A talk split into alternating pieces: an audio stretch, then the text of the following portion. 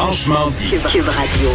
Bon vendredi, aujourd'hui, on est le 29 mai 2020. Mon nom est Jonathan Trudeau. Bienvenue à Cube Radio. Bienvenue dans Franchement dit, en compagnie de Maude Boutet. Bon vendredi, Maude. Salut, bon matin.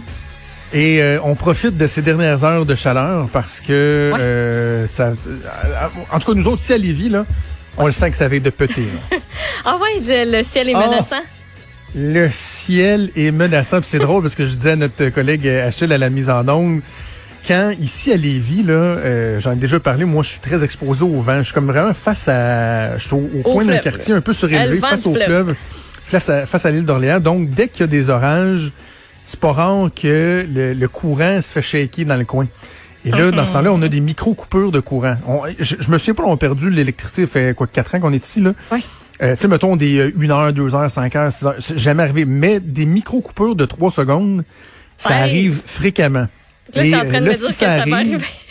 Si ça arrive, ça veut dire que le, le- le beau petit Comrex que j'ai à côté de moi qui me permet de faire de la radio comme si j'étais en studio avec toi, euh, lui, il faut qu'il se reboot. Ah, le Fait que ça, ça se peut Cool. que vous me perdiez. Cool, cool. Euh, Hey, je oui. sais pas si tu peux baisser le bruit des écouteurs à côté de toi, Maud. euh, Mais je les ai déjà baissés, il y en a plus Ah ouais, ben j'ai comme, euh, je m'entends. J'ai comme un petit Ah, retour non, de ça- son dans. C'est à cause de dans moi peut-être, ça. j'avais oublié mon son Bon, ah, c'est de ma oui, faute, voilà, c'est de ma voilà, faute, mais voilà, euh, ici, euh, ça n'a pas l'air de péter pas en tout, euh, sur le bord de péter. En fait, le ciel est bleu.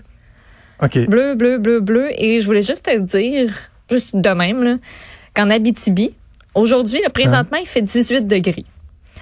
On va passer demain à 6 degrés et dans la nuit, il va faire moins 1. Hmm. Fait qu'on a eu des températures, l'extrême là, de température, c'est assez... Nous autres, c'est- ils annoncent c'est 13 quelque à chose. Québec dimanche. C'est quelque chose. Dimanche, après ça, ça 13 à remonte, Québec mais- avec un gel pendant la nuit.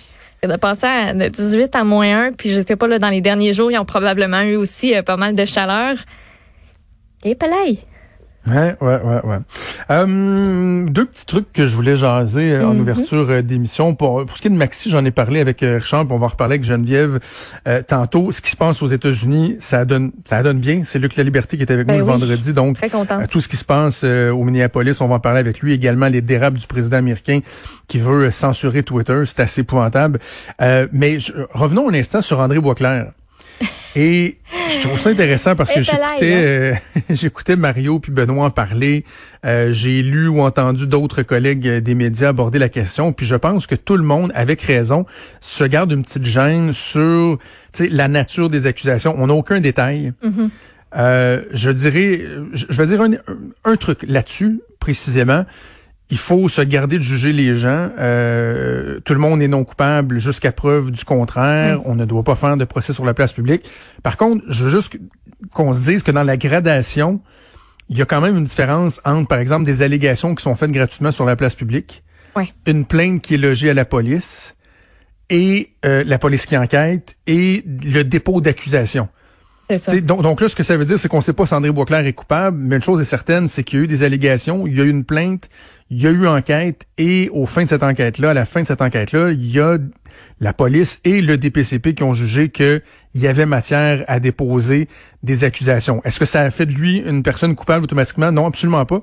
Mais ça met quand même en lumière le sérieux de la chose. Ouais, oui, tu fais bien de le rappeler. Puis, si vous voulez bien comprendre toutes les nuances, puis tous les tenants et aboutissants de qu'est-ce que ça fait en gros, puis c'est quoi cette accusation-là qui a été déposée? Euh, la chronique de, de Félix Séguin ce matin à Cube est super éclairante par rapport à bon, ça. Félix? hein? Mon Dieu, qui est bon. Ben oui. Tu sais, je peux te dire autre chose que ben ben oui, il est bon. Il est super bon vulgarisateur puis tu sais par rapport aussi à l'aspect agression sexuelle armée. Juste bon de préciser aussi puis on dirait la première chose à laquelle on pense puis moi la première so- chose à laquelle j'ai pensé automatiquement hier c'est eh ben tabarnouche, avait-tu un gun, y avait-tu un couteau? Ou Tout le monde peut- se pose des questions là-dessus. Hein? Ouais, mais ça peut être n'importe quoi. Tu sais, c'est pas nécessairement, euh, justement, euh, une arme à feu ou, comme je disais, un couteau. Tu sais, ça peut être n'importe quoi. Puis rendu là, on le sait pas plus que personne d'autre. Fait que on va se, on va se garder une jeune là-dessus. Mais euh, les, les, les rumeurs et spéculations vont bon train présentement. Une chose est certaine, c'est quand on regarde le parcours d'André Boisclair, il y a quelque chose de tellement pathétique. là. C'est une Ouais. personne qui était vouée à un, un avenir extraordinaire, élu pour la première fois à 23 ans, un jeune ministre, euh, intelligent, s'exprime bien, du charisme, paraît bien. euh, dynamique. sais, il sortait du moule du politicien traditionnel. Là, de, il a, il, a, tout scrappé. sais, Il a tout scrappé. Mm. Puis là, on, cet événement-là, on peut le mettre de côté. là. Dans balance, vous n'êtes pas obligé de le mettre si vous voulez, parce qu'effectivement, il n'est pas encore bon déclaré coupable ou quoi que ce soit. Mais quand même, tu sais. Euh, la consommation de cocaïne, euh, son séjour à New York comme délégué général qui a pris fin de, façon abrupte parce qu'il y avait des allégations, bon, des fréquentations douteuses, mm. des trucs d'argent. Ben, euh, la dernière fois, moi, comme je disais à Félix, que j'en ai entendu parler, c'est quand il était à la sortie d'un party à Québec, qui avait foncé dans un poteau, un lampadaire. Ben oui. Parce qu'il était ben chaud. Oui. Euh, au, euh, au, ouais, quand c'est ton plus récent souvenir de la personne? la champagnerie, quelque chose comme ça. Oui, c'est la champagnerie. C'était quelque fermé, chose malheureusement depuis ce temps-là. C'était un party, euh, euh, voyons, j'ai pas le mot en tête, un burlesque. Ah, OK. Un party burlesque, fait qu'il y avait... Mais il y, a quelque chose qui se dégage, là. On entend les commentaires des gens, il y a quelque chose qui se dégage, c'est, et, et j'adhère à ça, là, à 100% Et ça, c'est un constat qu'on peut faire, là. Pas besoin d'aller en cours ou, euh, de tester la fiabilité des, accusations, des témoins quoi que ce soit. André Boisclair est la personne la plus détestable que j'ai vue en politique de ma vie. Cette personne-là était, elle l'est encore, tellement imbue d'elle-même. On le croisait dans les corridors. Moi, c'était à l'époque où il était chef de l'opposition officielle. Fendant, pédant, incroyablement désagréable. Moi, j'ai travaillé aux affaires municipales pour Nathalie Normando. C'était quelques années après mon passage, lui, à titre de ministre des Affaires municipales. Et au-delà des histoires de cocaïne, qui ont euh, fait surface ensuite quand il était nommé chef du Parti québécois, là, les histoires où mm-hmm. son chef de cabinet a lâché la cocaïne, que ça sniffait dans le bureau. Nous autres, on regardait le bureau du ministre, on se disait, peux-tu croire que quelqu'un qui a déjà fait des bureaux-là, là, parce que c'était ça les allégations, tout ah, ça. Euh, mais au-delà de ça, les fonctionnaires étaient traumatisés de son passage. C'était, c'est pas quelqu'un qui a été apprécié absolument pas. Donc bref, euh, je ne souhaite pas le malheur, mais j'ai de la misère à être sympathique à sa cause. Et pour le reste, le, les tribunaux qui vont faire euh, leur travail. Je veux qu'on aille rapidement parce qu'on va aller Emmanuel la traverse au retour de la pause, mais euh, on dit souvent que good news is euh, bad news, là, ou is no news? Là, on n'en parle pas quand il y a des belles nouvelles, ou en tout cas, on n'en parle pas assez. Hier, on n'a pas eu le temps de le faire. Je veux vraiment là, prendre un instant pour lever mon chapeau et dire à quel point je, suis fier d'être un Lévisien, de résider à Lévis la ville de Lévis, avec en tête son maire Gilles Léoyer, qui a mis de l'avant une initiative toute simple, mais belle, qui fait du bien, qui est responsable, qui démontre une municipalité qui est proche de ses citoyens. Imaginez-vous donc que depuis quelques semaines, c'est le soleil hier qui a sorti ça, euh, depuis quelques semaines, il y a des pompiers, des employés municipaux, des fonctionnaires qui se sont portés volontaires pour prendre la liste, la liste des citoyens de Lévis puis là, imaginez-vous comme là, je sais que pas même qu'ils font, le mec une fléchette, là, tu sais. Ouais. Mettre la liste au mur, là, puis il envoie la fléchette, puis dit, tiens, Madame Tartampion, parfait, son numéro, il est là, on appelle Madame Tartampion. Puis, comment ça va, vous? Êtes-vous correct? Comment ça va, le confinement? Êtes-vous mm. correct? Comment vous vivez ça? Avez-vous envie de jaser? Avez-vous besoin d'aide? Si vous avez besoin d'aide, on va vous référer. C'est-tu des questions par rapport euh, euh, à des réglementations? C'est-tu de la santé, santé physique, santé mentale? Si, si, vous avez besoin, là, euh, on, va, on, va vous aider. Je trouve ça tellement beau.